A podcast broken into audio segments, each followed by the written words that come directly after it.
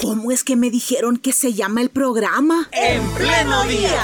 100.5 FM Radio Restauración. Y en internet www.restauración.fm.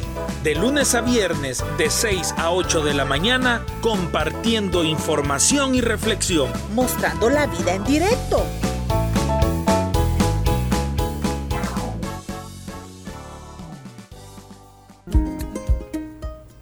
Bien, en la búsqueda de fomentar una mejor conducta como sociedad, hoy queremos retomar aquellos aspectos en la conducta de algunos salvadoreños, salvadoreñas, violencia en nuestra sociedad que, se, que se ve en la calle, que se puede ver en un partido de fútbol. Hoy con nosotros la licenciada Iris Peñate, psicóloga de forma íntegra, nos acompaña y ella nos va a ayudar en este tema para analizar nuestras conductas. Licenciada, nos alegra mucho tenerla una vez más en En Pleno Día. Buenos días. Muchísimas gracias, buenos días, gracias por la invitación y como siempre pues desearles un buen día a todos los radioescuchas de esta importante emisora. Muy amable, licenciada. Bueno, hoy que mencioné el tema de violencia que puede registrarse en un partido de fútbol, oiga, creo que nosotros, aunque no hayamos asistido a ese encuentro futbolístico en donde hubo violencia, creo que con facilidad podemos vernos reflejados allí las conductas de las personas que allí estaban, creo que es una conducta que también nos puede identificar a nosotros, tal vez en otro escenario, pues, pero a la base creo que debemos de, de reflexionar y buscar las formas para ayudarnos y salir adelante. Licenciada, ¿por qué nosotros somos violentos, violentas? Cuando tomamos nuestros vehículos y salimos a la calle, ¿cuál es como la base para entender esto? Bien, eh, bueno, nosotros tenemos eh, una historia social, ¿verdad? Basada más en lo que ha sido como la violencia. Eh, recordemos que venimos de procesos de guerra, venimos de procesos de levantamientos, eh, ahora pues tenemos eh, procesos también difíciles con respecto a la violencia social. Entonces el ser humano actual ha crecido en un entorno de violencia, que está acostumbrado a responder de esa manera. Entonces podemos decir, no, pero es que no solo es en El Salvador. Sí, es cierto, no es solo en El Salvador, pero basados en nuestra realidad y los estudios a nivel local, pues pueden explicarse mejor por los hechos en los que se ha convivido. ¿verdad? Entonces, esto genera, la violencia social también va a generar un impacto muy fuerte en lo que es la familia y en los estilos de crianza que se puedan ir desarrollando.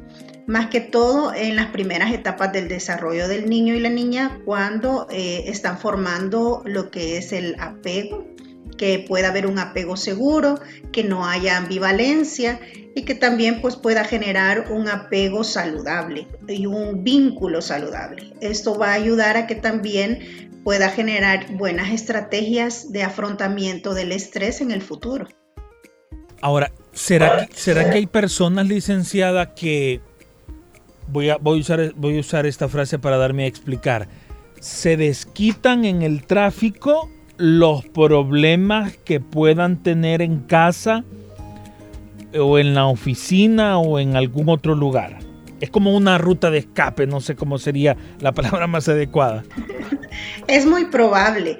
Realmente eh, el ser humano en la actualidad está cargado de mucho estrés, hay muchas responsabilidades y a veces son responsabilidades que se han tomado demasiado jóvenes o también se vienen cargando con niveles de estrés desde eh, la convivencia en la familia primaria. Acuérdese que todo comportamiento de un adulto tiene la base en la infancia. Eso quiere decir que si un niño, eh, eh, si un niño desde tempranas edades mostró intolerancia eh, debido a la presión que pudo haber tenido en la familia por parte de la madre, del padre o de los cuidadores, entonces también esa misma presión va a tener en la vida adulta, o la siente que la tiene, aunque no sea así, pero va a responder de la misma manera, de una manera intolerante. Entonces, eh, todo este comportamiento de adulto tiene su base siempre en la infancia. De acuerdo a cómo fue criado, a cómo fue corregido, así siente en la adultez. Si pequeño se sintió muy estresado y amenazado, porque el estrés causa ansiedad y la ansiedad hace sentir al ser humano que está bajo una amenaza. Y si está bajo una amenaza, entonces tiene dos maneras de responder. Una es pelea, confronta o la segunda es va a huir. Pero en nuestro país a los niños no se les enseña a huir, no se les enseña a dialogar. Más que todo, ellos están acostumbrados a un estilo de crianza en el que van a confrontar, van a pelear y van a ganar. ¿verdad? Dentro del proceso de, de desarrollo, entonces ellos van a tener eh, se van a ver como unas personas industriosas, ¿verdad? Cuando no es ese el concepto apropiado eh, para generar más violencia, porque le han enseñado a ganar, nunca a perder, o no a llegar a, tener acuerdos razonables. Bueno, y aquí, licenciada, viene otro aspecto, el aspecto de eh, si alguien consume drogas, si alguien ingiere bebidas alcohólicas y si sabe que tiene un comportamiento, que es un comportamiento a veces intolerante, y si ingiere este tipo de cosas, ¿cómo se encuentra su organismo a la hora de salir y enfrentar a otras personas? A la hora de no querer ver, no, a la hora de no querer verse en una desventaja. En este caso podríamos tener dos reacciones. Hay personas que con las bebidas alcohólicas o con algún tipo de droga, ellos van a, algunos reaccionan de manera agresiva y otros se vuelven más pasivos. Entonces, en algunos casos, ¿verdad? El problema va a ser con los agresivos.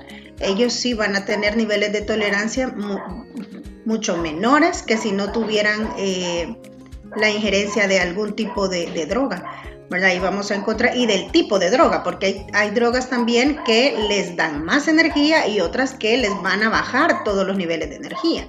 Bueno, entonces eh, ahí depende de la reacción del organismo de cada ser humano.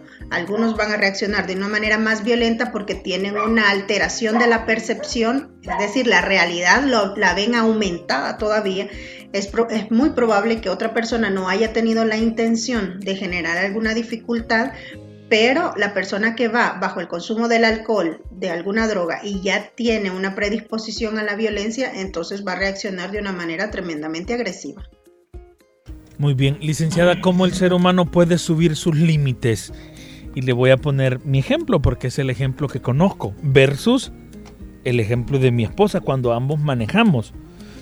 Eh, yo siento que los límites de mi esposa son más altos que los míos cuando nos enfrentamos eh, eh, al tráfico de las mañanas, a los conductores abusivos, a situaciones que escapan de nuestras manos.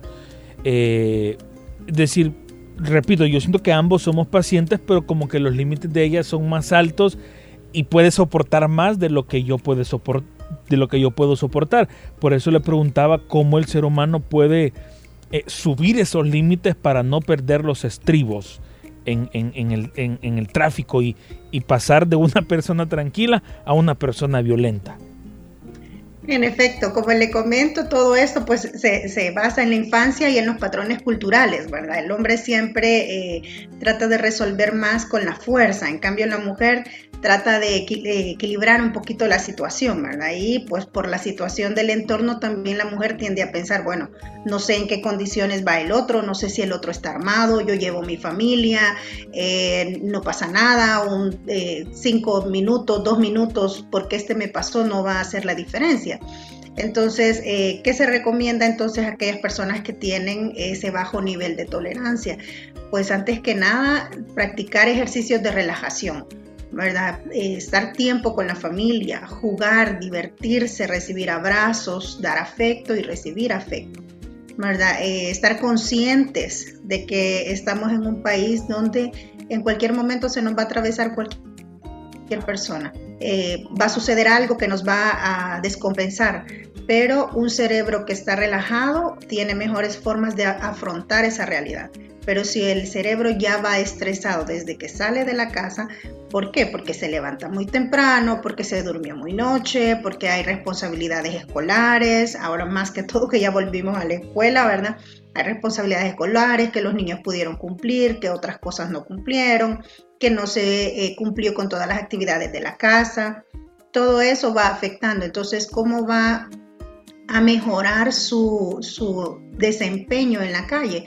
Pues teniendo un cerebro más relajado, ¿verdad? Y pues eh, siempre conscientes de que puede pasar cualquier inconveniente en la calle. Reconocer el grado de tolerancia que yo tengo. ¿Cómo reconoce su grado de tolerancia? Bueno, no hay mejor manera que exponiéndonos, ¿verdad? Yo puedo decir, no, yo tengo un grado de tolerancia extremo, pero si yo nunca me he sometido a un, a, un estresor demasiado elevado, entonces yo nunca, nunca voy a saber cuál es mi nivel. Por decir algo, usted puede ser tolerante a la energía eléctrica, puede tocar el toma y no pasa nada, pero si usted le va eh, incrementando ¿verdad? El nivel, entonces se va a dar cuenta a dónde está su tolerancia, hasta dónde llegó su tolerancia. Es igual eh, en los casos eh, que nos enfrentamos a algún tipo de violencia, ¿verdad? Puede ser que yo pueda resistir a que me eh, digan un insulto en la calle, pueda resistir a que alguien se me metió a la fila de autos o al frente, pero si alguien me golpea el carro, puede ser que ahí sea mi límite y entonces ahí sí yo ya eh, pueda tener un estallido emocional en el que yo ya no pueda tener autocontrol. Entonces todo va a depender de eh, cuánto nosotros podemos, eh, hemos practicado, hemos vivido. Por eso es que siempre les decimos a los padres, mire, permítale a sus hijos tener momentos de frustración en la casa y que se enoje, ¿verdad? Eh, ahí va a ver la mamá si es capaz de tirarle la puerta, de tirar las cosas que tiene en la mano, cuál es el nivel que éste puede tener. Entonces eso se puede ir incrementando o no puede perder en un juego. Desde ahí podemos ir valorando el nivel de eh, afrontamiento que puede tener. ¿Y la violencia se puede transmitir, licenciada? La violencia es una conducta donde el ser humano quiere ejercer poder sobre el otro. Entonces, eh, todo va a depender del estilo de crianza y del apego y de la capacidad de vincular afectivamente, ¿verdad? Porque eh, que se transmite en los genes puede ir a través del carácter, ¿verdad? Y el entorno, perdón, el temperamento y el entorno, pues que va a construir lo que es el carácter y la personalidad. ¿verdad? Algunas personas dicen es que este muchacho heredó todo del papá o todo de la mamá, ¿verdad? Es que reacciona igual, pelea igual, golpea igual, hasta bonito se mira porque sacó la herencia eh, de la violencia, pero no es así, ¿verdad? Sí puede haber heredado los genes, eh, pero el entorno es el que va a jugar un papel muy importante donde los padres, los familiares van a generar eh, estrategias que el niño pueda sobrellevar esos índices que puedan existir. ¿Verdad? Sí puede ser heredado, ¿verdad? Viene por el temperamento, pero como le digo, el carácter va a, jugar una función principal porque es el entorno el que lo va a ir guiando a que realmente no tenga esas explosiones de, de violencia. Y justo sobre eso le iba a preguntar, ¿cómo podemos hacer nosotros para estar conscientes de que hay una situación que ya se está escapando de nuestras manos y que nos puede llegar a generar una molestia más allá de los límites y que quizás hasta nos lleve a, faltarle el respeto a una persona. Pero ¿cómo hacer antes de que se desemboque todo esto, verdad? ¿Cómo, cómo aplico el dominio propio? Es autoconocimiento ¿verdad? Si yo realmente reconozco los cambios físicos y eh, mentales que yo puedo tener o reconozco cuáles son eh, lo, el entorno que a mí me genera o me descompensa, entonces yo voy a evitarlos o voy a prepararme para enfrentarme a. En el caso eh, del tráfico, como, como lo hemos comentado, yo ya sé que pierdo pierdo mi control cuando estoy en el tráfico. Cualquier cosa a mí me va a elevar mi nivel de estrés y ese estrés va a generar violencia en cualquier momento. Entonces ya reconocer desde antes de tomar el timón que voy a, encontrar eh, tráfico que van a haber personas que quieren llegar antes que yo, que van a haber personas que se van a ir en el brazo de la calle donde no deben de irse, que me van a sobrepasar, que es muy probable que puedan hasta golpearme el carro. Y no es una predisposición, sino que yo voy pensando en lo que podría pasar, porque es una realidad. No todos vamos manejando como se debe ni dónde se debe, entonces puede suceder cualquier cosa en la calle. Entonces, al, reconocer qué es lo que, a lo que me estoy enfrentando, también me puedo preparar para poderme enfrentar. Así es que si yo realmente reconozco o estoy autoconsciente, estoy, em, yo ya sé cuál es mi proceso de enojo.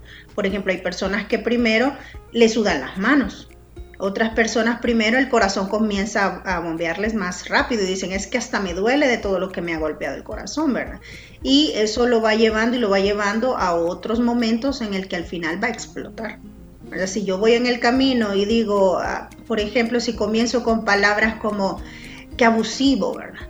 porque se le coló en la fila o, y esas palabras van incrementando el tono, al final hasta le pitaron, ¿verdad? la, la, que no les gusta a nadie, entonces ya ahí ya el, nivel de estrés va aumentando, voy a terminar eh, teniendo un comportamiento violento. Entonces ahí es donde nosotros tenemos que ir trabajando, siempre la respiración, ¿verdad? Si yo me concentro en mi respiración, me voy a tener buena oxigenación, mi cerebro va a estar funcionando mejor y mi cuerpo igual. ¿Qué sucede cuando yo comienzo a enojarme? Toda la sangre se dirige hacia los músculos, porque el ser humano va a necesitar más sangre en los músculos que en el cerebro. Por eso dicen es que no pensó, ¿verdad? Antes de actuar, porque definitivamente la sangre corre más para los músculos que para el cerebro. Entonces el ser humano por eso le cuesta detenerse porque ya no está pensando cuando está bajo la influencia del estrés y de esa energía donde necesita defenderse del entorno. Entonces al sentirse emocionado el mismo eh, organismo, el mismo cuerpo va a reaccionar de esa manera. Licenciada, hace algunos minutos usted hablaba sobre un aspecto, entendería que es cultural, sobre el, pensamiento del salvadoreño promedio ante un conflicto, yo no huyo, lo enfrento. Yo sé que todos los, extremos son malos y que hay, hay que encontrar un balance, pero ¿cómo, cómo definir desde la niñez o la adolescencia de una persona que, es decir, porque creo que tampoco huir para todo es como, como la solución, o, quizás sí, y es mi, mi pensamiento. Pero repito, ¿cómo encontramos ese equilibrio al momento de educar cuando sea prudente? Quedarse porque es lo justo y es tu derecho y, o te lo han violentado, versus el, no, aquí, aquí no hay nada ni que ganar ni que perder, hay, mejor nos vamos todo aquello que vaya a favor de usted mismo, de su salud física y emocional, eso es lo que debe de hacer. Por eso es que menciono que siempre debe de estar eh, libre y fluido el cerebro. Si el pensamiento está libre, entonces usted va a poder determinar si es algo conveniente o no para usted. Entonces, aún en los animales está de manifiesto. Eh, si vemos a los perritos, hay perritos que no pasan por alguna calle, porque saben que ahí hay otro perro que es alfa y que los puede lastimar, ¿verdad? Entonces evita, igual no lo confronta. ¿Por qué? Porque tiene su instinto de supervivencia.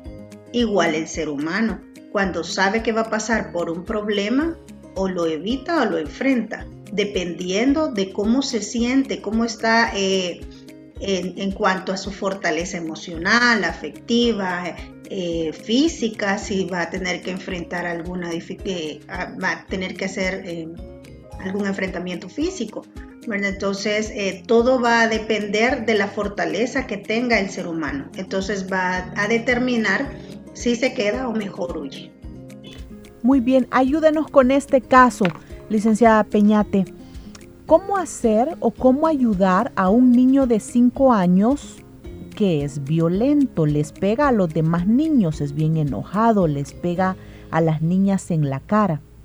sus papás están viviendo la etapa de separación. ¿Será que por eso él está reaccionando así? ¿Cómo se le puede ayudar? Tiene cinco años.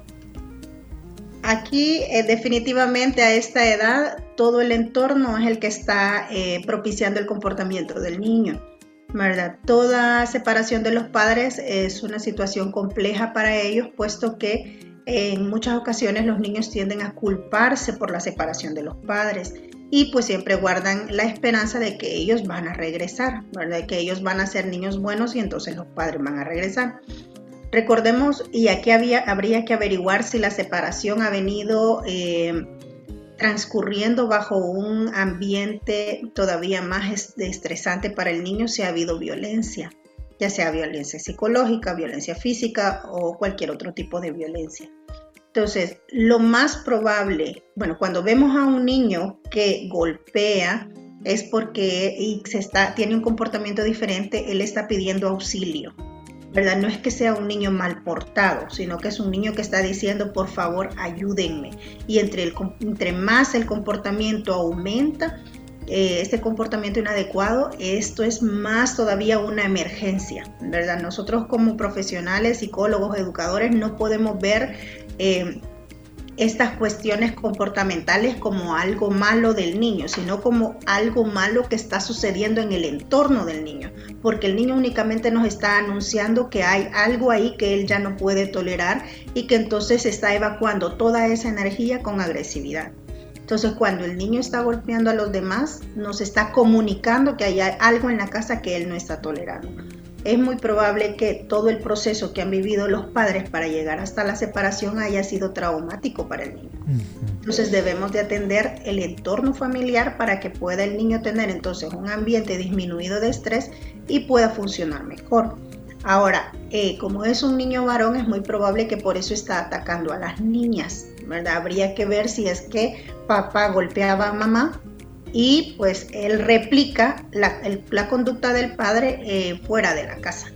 O ha habido que entre los dos se dan, dame que te doy, y de la misma manera él está golpeando en la calle. Sabe que la única manera de ganar es a través de los golpes, ¿verdad? Él ve quién es el triunfador en la casa. Si él el apego lo tiene más fuerte con la mamá, entonces va a actuar como mamá o va a tender a decir yo no voy a ser como mamá. Ahí habría que valorar bien quién tiene el comportamiento más agresivo de los dos padres y qué es lo que han vivido dentro del hogar.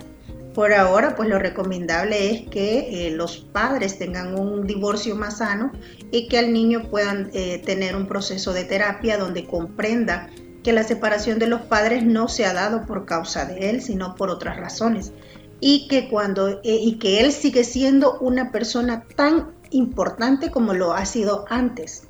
No solamente porque se van a separar él dejó de ser importante. Él sigue siendo amado, respetado y valorado por ambos padres. Y ninguno de los dos puede hablar mal del otro ni hablar frente de él cuestiones de adultos. Entonces, él ha sido muy es muy probable que ha sido expuesto a todo a todo este camino que se ha dado hacia el divorcio. Creo que está muy relacionado también con la siguiente pregunta y para ello voy a compartir esta nota de voz de nuestra audiencia. que Dios les bendiga. Fíjese hermano, yo le quiero contar algo, que este, a mi hija, como ella trabaja ahí en el Bloomberg y anda en su carrito, pues un día ahí por el tránsito dice que un hombre de la nada le estaba echando otro carro encima para moverle y la silla para allá, pero Vaya, ella como siempre va con la radio restauración, va, oyéndolo a usted y dice de que, que el hombre no, no dejaba de insistirle en tirarle el carro bien feo, le había agarrado y ella sin hacerle nada al hombre. Entonces hay gente que anda bien loca en la calle y, y los pobrecitos pagan el pato uno de mujer, vea, porque como ella, uno no se puede ni defender ni nada. Y aquí va mi, mi pregunta, ¿cómo se analiza esto, licenciada, de aprovecharse de em, el, género de una persona para valerse de creerse con más autoridad o fuerza. Sí, más que todo al volante, ¿verdad? Siempre eh, la mujer es más débil para manejar, es menos agresiva, eh, es cholluda, ¿verdad? No, no, no se apura, entonces más cuando un hombre ve que es una mujer la que va al volante, eh, siempre toma, quiere tomar la delantera. Esto es como un patrón cultural, ¿verdad? La mujer eh, todavía pues está con espacios en los que en algunas situaciones se les ve como, como menos, ¿verdad? Como disminuidas. Y entonces va, el, el hombre pues siempre toma quiere tomar esa delantera eh, que ha existido y que es difícil que puedan irla dejando. Creería yo que las nuevas generaciones sí ya son un poco diferentes y tienen más esta conciencia de que eh, mujer y hombre somos iguales y que nadie es más débil ni más fuerte. Muy bien. Bueno, eh, hasta aquí yo no tengo más preguntas de los oyentes. Podemos ir cerrando ya la entrevista pero con las recomendaciones de su parte, licenciada, para que pues seamos mejores, no nos causemos daño a nosotros ni le causemos a los demás. Eh, bueno, lo que nosotros tenemos que tener como base, ¿verdad? Para evitar la violencia es un autoconocimiento. ¿Verdad? ¿Cómo soy yo ante los estresores? ¿Cómo reacciono yo ante los estresores? ¿Qué me pasa físicamente cuando yo estoy muy estresada? A nivel mental también, ¿cuál es mi proceso? Y el nivel mental lo podemos ver de acuerdo a lo que nosotros expresamos y cómo lo vamos expresando. ¿Verdad? Primero vamos diciendo palabras más bajas, vamos subiendo de tono, vamos pitando o eh, digamos en la casa vamos hablando tranquilos, pero luego vamos subiendo el tono. Ya eso ya es un indicador que emocionalmente estamos perdiendo el control. Igual si nos sudan las manos, si empezamos a sentir que nos suda eh, la cara, ¿verdad? Eso ya nos estamos preparando para la lucha. Entonces eso es un indicador que ya voy siendo un poquito más agresiva. Eh, siempre fortalecer lo que es la autoestima, buscar estados de relajación, ¿verdad? Tratar de tener eh, un poquito de ejercicio antes de irnos, estar conscientes más de nuestra respiración, eh, como lo mencionaba antes también, dedicar tiempo a la familia, jugar, estamos en una construcción, no solamente porque somos adultos, ya, ya, ya no necesitamos cambios, ¿cómo no? El ser humano eso es lo único que no debe de perder de vista. Yo como ser humano tengo la obligación de cambiar cada día. Así como el cuerpo se transforma, así también mi mente tiene que transformarse y encontrar nuevas formas para adaptarme al entorno.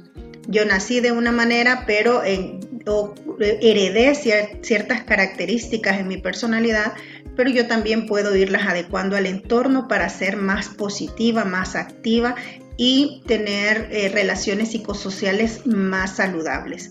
¿verdad? No puedo decir como ser humano, yo soy así, no estoy dispuesta a cambiar. Ese ya es un eh, ser inflexible y esa es una dificultad que puede tener cualquier ser humano. Lo importante es eh, podernos entender como seres humanos, entender nuestras reacciones, entender nuestros orígenes también, ¿verdad? Que estamos, hemos sido eh, enfrentados como sociedad a entornos de violencia, por tanto también nuestras familias eh, han heredado esta situación y tienden a resolver con menos razonamiento y con más sentimiento. Entonces, dedicar a la familia un tiempo, reír, divertirse, eh, darnos gestos de amor, de empatía, de resolución, no juzgarnos en nuestros pensamientos, sino que apoyarnos. Y eso lo podemos hacer ya para nuestros niños también, porque ellos van aprendiendo de nosotros y cuando hay niños más pequeños van a imitar el comportamiento de los grandes. Eso quiere decir que como adultos tenemos una gran responsabilidad dentro de las casas, dentro de los hogares, para ser eh, eh, esa persona que queremos que nuestros niños sean cuando grandes. Hagámonos sentir importantes, ¿verdad? Eso también va a ayudarnos a, saber que cuando estamos en procesos de, de, de estrés, también y queremos entrar a, un, a uno peor que es la violencia, entonces vamos a reconocer que hay gente importante en nuestro entorno que nos espera, nos quiere y que esperan pues que siempre estemos de manera saludable con ellos. ¿Verdad? Eh, comparta todas las situaciones de estrés que pueda tener o sean positivas también, compártalas. Esto va a generar todavía más alianzas dentro de la casa y relaciones más positivas. Van a haber vínculos más cercanos, va a mejorar la comunicación. Entonces recuerde que no hay padres perfectos, no hay seres humanos perfectos, todos estamos construyéndonos. Entonces eh, todo esto va a ayudar a que los padres se sientan menos estresados y puedan caer en menos violencia. Y los niños por ende entonces van a tener entornos más saludables. Licenciada, ¿hay alguna forma en la que nos podamos contactar con usted para eh, buscar ayuda en los momentos cuando sabemos que por nosotros mismos no podemos lidiar con alguna situación compleja propia o de la familia y que necesitemos la ayuda de, de una experta como usted para resolver estos problemas? Muchísimas gracias. Claro que sí, pueden hacerlo eh, a través de WhatsApp o llamada directa al 72 92 0021 y nos encuentran en nuestras plataformas de Facebook, Instagram y pues podemos generar alguna cita con ustedes. Perfecto. 72 92 0021 WhatsApp. Así es. Perfecto. Muy bien, hemos conversado en esta mañana con la psicóloga Iris Peñate, hablando, ¿verdad?, de cómo es importante conocernos a nosotros mismos, todo para ir evitando esas conductas de violencia que nos perjudican a nosotros y a las demás personas. También tome usted en cuenta que el asistir a la iglesia no le perjudica, sino que le ayuda a sentirse mejor, a compartir, a convivir, siempre con responsabilidad, ¿verdad? Gracias por haber estado hoy con nosotros. Gracias, licenciada. Muchas gracias a ustedes. Feliz día. 8 de la mañana con 8 minutos. De esta forma nos despedimos agradeciendo también a la audiencia que compartió de esta entrevista a través de nuestras plataformas digitales. Si Dios en su misericordia así nos lo permite, nos encontramos mañana 6 a.m. en punto. ¿Cómo es que me dijeron que se llama el programa? En pleno día. 100.5 FM Radio Restauración. Y en internet www.restauración.fm. De lunes a viernes, de 6 a 8 de la mañana, compartiendo información y reflexión. Mostrando la vida en directo